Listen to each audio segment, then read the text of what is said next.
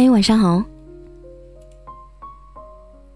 从今天起，希望我的声音能够伴你入睡。这里是夜读，我是小仙丹。每晚二十三点，我都在这里等你。今天跟大家分享的文章是来自绅士的《忽冷忽热的爱，容易让人心累》。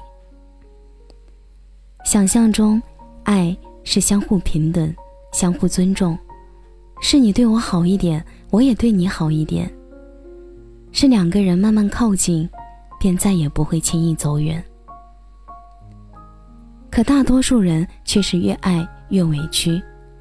一方认为被爱是理所当然的一件事，一方付出着却怎么也得不到回应，于是爱的天平开始倾斜，失望也随之累积。感情的缺口往往是从心灰意冷开始的，真正让人下决心离开的那一刻，并不是完完全全的失去了爱的感觉。反而是爱还在，但是心累了。因为每个人都渴望被包容、被理解、被照顾。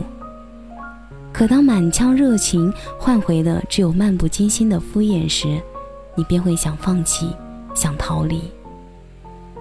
正如一位听友所说：“我可以陪你度过柴米油盐的百无聊赖。”也可以分担你情绪中所有的喜乐哀乐，却唯独不想扮演独角戏。